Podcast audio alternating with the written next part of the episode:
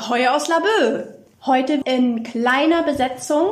Und zwar sind wir heute wieder zu zweit. Henning Radke. Moin, moin. Und Jana Tresp. In diesem Sinne beginne ich mal außer Plan mäßig mit den News.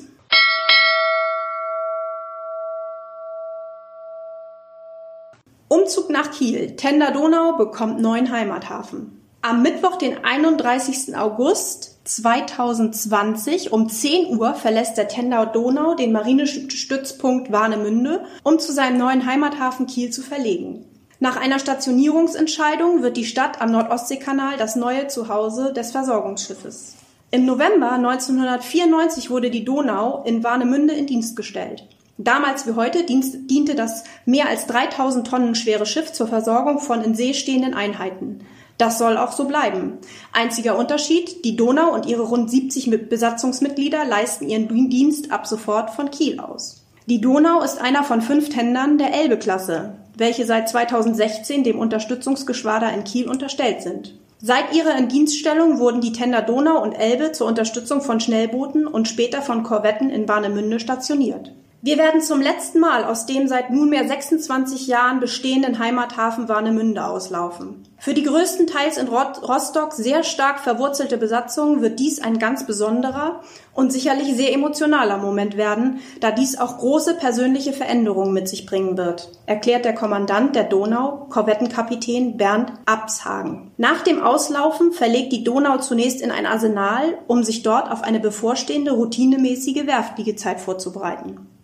Geballte Power für die Lübecker Bucht. Der fünfte Seenotrettungskreuzer der neuen 28-Meter-Klasse hat sein kraftvolles Doppelherz erhalten. Schiffbauer der Firma Fassmer Werft in Berne-Motzen setzten die beiden Hauptmaschinen in den Neubau ein, der die Baunummer SK41 trägt. Die beiden Maschinen wiegen zusammen 7,6 Tonnen und sind mit ihren insgesamt 32 Zylindern fast 4000 PS stark. Das Spezialschiff der Deutschen Gesellschaft zur Rettung Schiffbrüchiger DGZRS, ist für die Station Grömitz bestimmt. Nach seiner Ablieferung zum Ende des Jahres 2020 soll der Neubau die Lübecker Bucht und Teile der Ostsee sichern.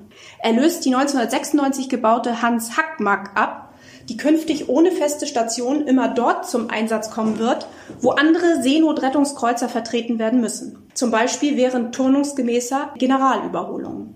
Die Stationierung von SK41 ist für den Jahreswechsel 2020-2021 geplant. Das wären erstmal die News. Weiter geht's mit unserem super, super beliebten Thema Archiv.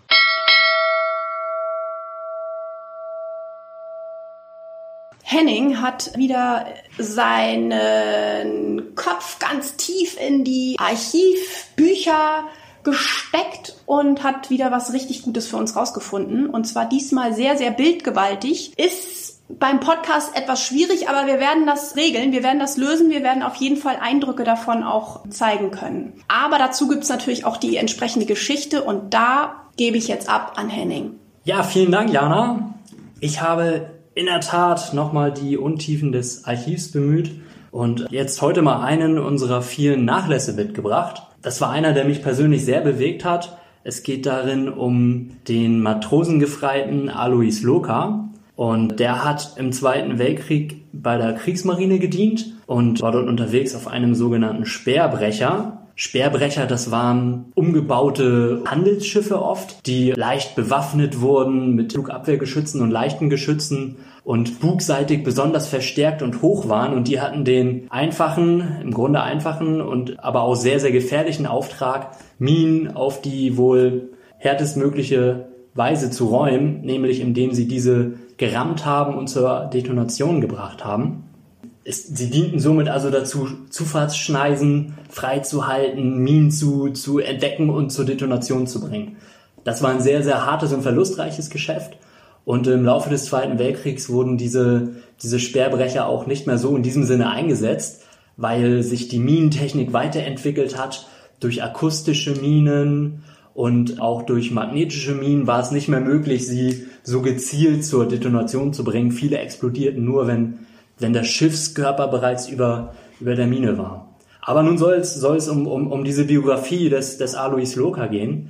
Für ihn war nämlich der Krieg nur kurzzeitig zu Ende. Nach seiner Zeit bei der Kriegsmarine ist er der französischen Fremdenlegion beigetreten und ist dann im, im Kampfeinsatz in Vietnam im Februar 1952 gestorben. Und dieser, dieser Vietnamkrieg oder dieser, dieser Krieg dort, der war sehr präsent auch in den Medien. Und das ist das Interessante an diesem Nachlass. Er ist sehr breit aufgestellt. Wir haben hier einmal ein, ein wundervoll ausgearbeitetes Ausbildungsbuch von Alois Loka aus seiner Kriegsmarinezeit. Dort behandelt er im Grunde alle, alle Inhalte, die, die während der Grundausbildung dort vorkamen. Ich kann mal kurz das zitieren, das Inhaltsverzeichnis. Es geht um die Pflichten des deutschen Soldaten, ganz niedlich Pflichten mit F geschrieben, aber jeder, jeder fängt mal klein an sehr, sehr sauber geschrieben. Jana, dir ist das ja gleich von Anfang an aufgefallen, ja. was für eine feine Handschrift er hier hatte. Absolut. Da habe ich sofort gesagt, da kann sich so mancher Schüler von heute mal eine Scheibe von abschneiden. Da ist das Stichwort Sauklaue doch sehr, sehr passend. Und dagegen ist das hier wirklich richtig, richtig sauber und ordentlich und mit sehr viel Liebe zum, zum Exakten so fast wie gedruckt, ist das doch hier schön verfasst. In der Tat. Und auch nach 80 Jahren immer noch astrein ablesbar. Was für Themen hat er denn behandelt? Es geht hier um die Pflichten des deutschen Soldaten, Benehmen gegen Vorgesetzte, dann die Dienstgrade, Waffenausbildung waren hier auch viele drinne. Zum Teil hat er, hat er das Ganze auch unterstützt mit, mit Skizzen. Wir haben am Ende noch ein paar mechanische Skizzen in dem Heft. Er hat dann hier auch die nationale Flaggentafel aufgeführt, selber mit Buntstiften gezeichnet. Der zweite Teil besteht dann eben aus der, aus der seemännischen Ausbildung. Also der erste Teil, da dreht es sich alles um, um Waffenausbildung, um, um militärisches Verhalten sozusagen, die, die soldatischen Tugenden und Grundsätze, die damals wie heute am Anfang stehen der militärischen Ausbildung. Ja, super. Sehr, sehr spannend. Darf ich einmal ganz kurz fragen, wie alt war er, als er dieses kleine Tagebuch angelegt hat? Steht das da irgendwo? Jahreszahl? Also wir wissen, ich weiß leider ganz wenig über, über den Alois Loh Joker. Wir haben nämlich abseits dieses, dieses Ausbildungsbuches und, und unzähliger Bilder und einiger Zeitungsausschnitte haben wir, haben wir so gut wie keine Informationen zu ihm. Okay, also verstehe. ich schätze, den Fotos nach zu urteilen ist er vielleicht um die, um die 20 Jahre, vielleicht, vielleicht auch etwas jünger.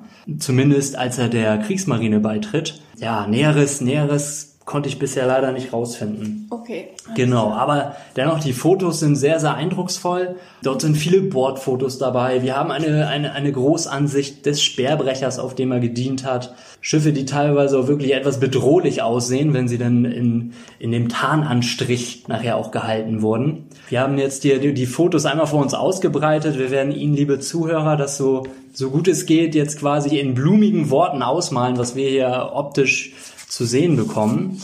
Genau, und es ist eben gerade diese Breite der, der, der verschiedenen, ja, der verschiedenen Materialien, die diesen Nachlass so interessant machen. Mhm. Hier haben wir zum Beispiel auch den Bordhund Egon, der ja. hier als kleiner Welpe aus den, aus den schweren Seemanns, Seemannsstiefeln herauslugt. Ja, super niedlich. War mir gar nicht klar, dass sowas sozusagen gestattet war, in Anführungsstrichen. Also, dass man einen Hund mitführen durfte. Aber ich meine, für die Moral ist ein Hund immer gut. Auf jeden Fall. Hat die Stimmung bestimmt auch immer enorm, enorm äh, erheitert.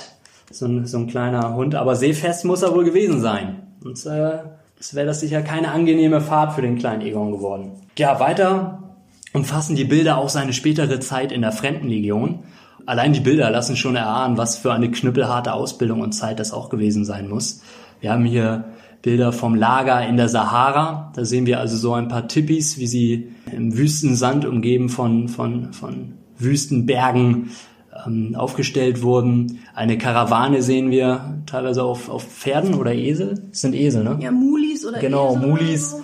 Darunter der Schriftzug Patrouille in Marokko, 14 Tage. Mhm. Ähm, wir haben hier ein Foto vom Sultan von Marokko, der dort vielleicht die Truppen inspiziert.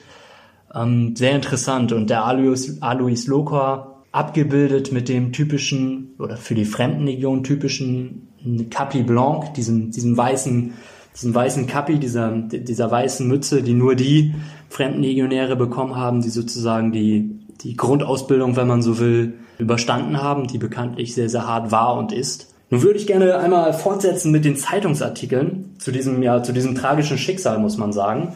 Ähm, wie gesagt, bewegte dieser Krieg damals auch die Medien, dieser sogenannte Indochina-Krieg. Und in den Zeitungen wurde der Fall Alois Loka auch konkret aufgegriffen. Und äh, da möchte ich jetzt einmal einen ähm, Zeitungsartikel zitieren. Der muss eben, der wird aus dem Jahr 1952 sein. Leider haben wir nur Fetzen, also die Artikel wurden ausgeschnitten. Es ist nicht immer nachvollziehbar, aus welcher Zeitung der jetzt stammt. Aber dem Papier nach zu urteilen sind das, sind das auf jeden Fall zeitgenössische Artikel. Tombé glorieusement au champ. Fremdlegion teilt mit, Sohn ruhmreich gefallen. Örk Erkenschwick. Tombé glorieusement au champ heißt übersetzt ruhmreich im Felde gefallen. Einen Brief dieser Art erhielt kürzlich der Erkenschwicker Loka mit der schmerzlichen Mitteilung, dass sein Sohn als Sergeant der Fremdenlegion am 12.02.1952 im X-Abschnitt von Hoa Binh, Nordvietnam, ruhmreich auf dem Felde der Ehre gefallen sei. Absender des französisch geschriebenen Briefes ist ein Kapitän Prou, Kommandant der 9. Kompanie der 13. Halbbrigade. Über, übersetzt lesen wir weiter. Seit sechs Jahren unter der Fahne der Fremdenlegion marschierend, wird er unter dem berühmten Namen derjenigen weiterleben, die, wie ihr Sohn, der Sergeant Alois Loka, in Ehre und Treue gedient haben. Dies ist eine lakonische Kurzmitteilung seitens der Fremdenlegion. Und im Falle Loka noch besonders tragisch, da dieser vorher vier Jahre lang deutscher Lanzer war, dann in französische Gefangenschaft geriet und ganz offensichtlich die schweren Leiden der Fremdenlegion einer französischen Gefangenschaft vorgezogen hat. Das ist einer der, der verschiedenen Zeitungsartikel gewesen. Das war jetzt einer der kürzeren. Was man rauslesen kann, ist, dass sie die, die Presse oder die öffentliche Meinung dort scheinbar sehr, sehr kritisch diesen Fremdenlegionären gegenüberstand, beziehungsweise der Praxis, ähm, dass ehemalige Wehrmachts- und ja auch Waffen-SS-Soldaten teilweise, kann wohl sagen, zwangsverpflichtet wurden. In, in anderen Zeitungsartikeln wird das hier nochmal ganz, ganz deutlicher aus, ausgedrückt. Da wird eben wirklich von, von Erpressung gesprochen, so dass, dass die, äh, ja, die Franzosen versucht haben, gezielt deutsche Kriegsgefangene dazu zu bewegen, im Indochina-Krieg zu, zu kämpfen. Hier gibt's noch einen weiteren Artikel dazu, aber vorher würde ich ganz gerne noch einmal dieses, dieses, ja, dieses Kondolenzschreiben an den Vater von Alois Loka vorlesen, weil das eben ja, irgendwie die Tragik auch, auch auch sehr deutlich rüberbringt. Wir haben jetzt ja eben teilweise ein Zitat davon gehört in dem Zeitungsartikel. Und das ist eben das Interessante, dass in diesem Nachlass die, diese originalen Sterbeanzeigen sozusagen noch vorhanden sind. Ist da, ist, ist da, auch noch der, der original französische Text? der original französische Text, der ist auch noch mit dabei. Okay, alles klar. Und das stimmt auch überein mit, also die, die deutsche Übersetzung, die passt. Genau. Da würde ich einmal gerne starten, diese, diesen noch einmal vorzulesen. An Herrn Alois Loka. Zu meinem Bedauern muss ich Sie von dem Tode Ihres Sohnes, des Sergeanten Loka Alois, aus meiner Einheit in Kenntnis setzen, der am 12. Februar 1952 im X-Abschnitt von Hoa Binh in Nordvietnam ruhmreich auf dem Felde der Ehre gefallen ist. Dieser traurige Vorfall wurde durch die Explosion einer durch die Rebellen gelegten Mine herbeigeführt, als ihr Sohn einmal mehr eine schwierige und gefährliche Aufgabe ausführen sollte. Ich kannte ihn gut, da ich ihn als Korporal dann seit Jahresbeginn als Sergeant hatte. Ich schätzte ganz besonders seine Eigenschaften wie kaltes Blut, Mut und vor allen Dingen seinen guten Humor in kritischsten Augenblicken. Von seinen Kameraden wurde er als guter, stets hilfsbereiter Freund geschätzt.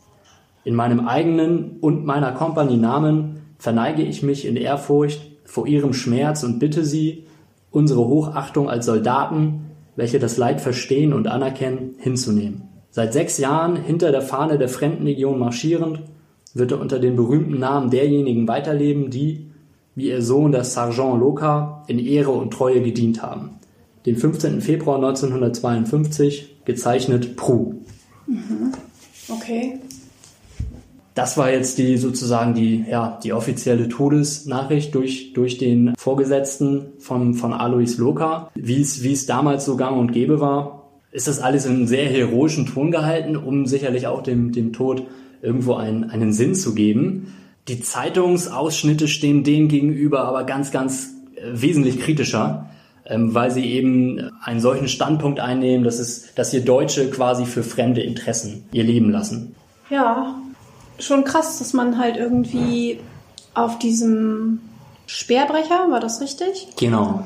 Da war man ja sowieso schon eigentlich irgendwo in so einer risikoreichen Situation dann Kriegsgefangenschaft, dann Fremdenlegion, wie auch immer ähm, er da reingeraten ist und dann halt in diesem Zusammenhang dann noch zu fallen.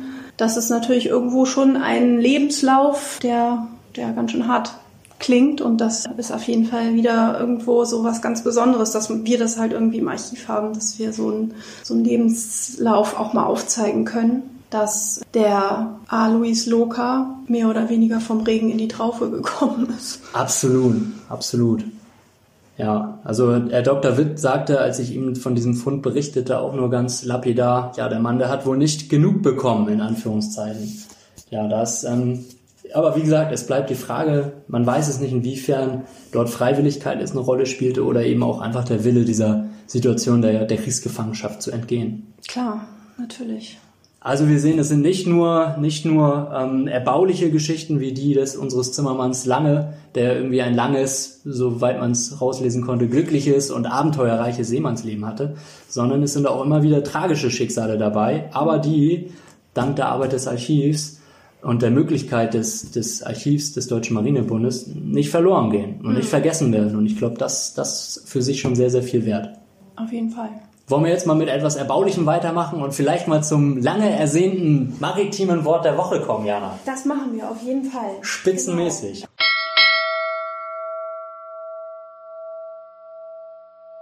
Jetzt kommen wir tatsächlich zu einem äh, maritimen Wort der Woche, was ich mir ausgesucht habe, was eher schmunzeln lässt. Es geht um ein Getränk und zwar um den sogenannten Kirchencocktail. Manchmal ist an Bord deutscher Marineeinheiten auch ein Pfarrer eingeschifft, der die rauen Seeleute mit den christlichen Lehren vertraut machen soll. Neben dem lebenskundlichen Unterricht, der in der Dienstzeit abgehalten wird, gehört dazu natürlich auch der Gottesdienst, der in aller Regel in der Freizeit stattfindet und damit in der vom Seemann am meisten geschätzten Zeit, was ihn nicht gerade empfänglich macht für die Worte des Herrn. Die Lösung des Problems lieferte aber die konfessionelle Sündenabwehrkanone, wie der Bordpfarrer liebevoll genannt wird, gleich selbst. Da der Pfarrer die Trinkgewohnheiten seiner Schäfchen kannte, ersann er einen teuflischen Plan. Durch die Bordsprechanlage ließ er durchgeben, heute findet der Gottesdienst im Torpedo-Klarmachraum statt. Alle Teilnehmer am Gottesdienst erhalten nach der Feier einen Kirchencocktail. Der Torpedo-Klarmachraum war proppevoll. Und tatsächlich, nach dem Gottesdienst wurde der Kirchencocktail gereicht, ein Glas für jeden und es schmeckte teuflisch gut. Rezept? Ein Viertel Portwein, den Rest des Glases in der Größe ungefähr eines Zahnputzbechers mit Sekt aufgefüllt. Himmlisches Vergnügen. Wahnsinn! Das ist, das ist spitze. Tja, da ist man auch gerne mal dabei bei so einer Andacht. Das, äh, das geht dann auch viel schneller ins Blut. Also die, die Gebote und äh, genau den, ja. die, die Abwehr der Sünden sozusagen. Man muss seine Pappenheimer einfach nur kennen. Und zu motivieren wissen. Da kriegt man den Torpedo-Klammer-Raum auch voll. Absolut. Mehr als zur normalen Dienstzeit mit Sicherheit. Genau. Ja, so Leute, wir nähern uns jetzt hier mal wieder dem Ende dieser Podcast-Folge. Ich fand, es war mal wieder irgendwo ein ganz interessantes äh, Potpourri aus ähm, verschiedensten Themen. Die News äh, hatten ja äh, die DGZS zum Thema und ähm, einen Umzug des Tenders Donau. Ähm, damit haben wir eigentlich ja schon irgendwie facettenreich, sind wir ja schon facettenreich gestartet. Ähm, dann das äh, sehr, sehr spannende, wenn auch leider traurige äh, Schicksal des Alois Loka aus dem Archiv. Mm, und ein zum Glück doch wieder ein bisschen erheiterndes äh, maritimes Wort der Woche, der Kirchencocktail. Ähm, ich finde, das macht einfach nur Bock auf die nächste Woche auch. Und ähm, ich glaube, da wird auch wieder richtig, da, da werden wir uns Mühe geben, auch wieder was ganz Schönes zusammenzustellen und ähm, freuen uns auf jeden Fall, wenn wir Gehör finden und freuen uns, wenn Sie das ähm, hören und es Ihnen gefällt, was Sie hören und ähm, Sie auch das nächste Mal wieder dabei sind. In diesem Sinne, verabschieden wir uns an dieser Stelle und freuen uns, wenn Sie das nächste Mal wieder reinhören. Bis dahin.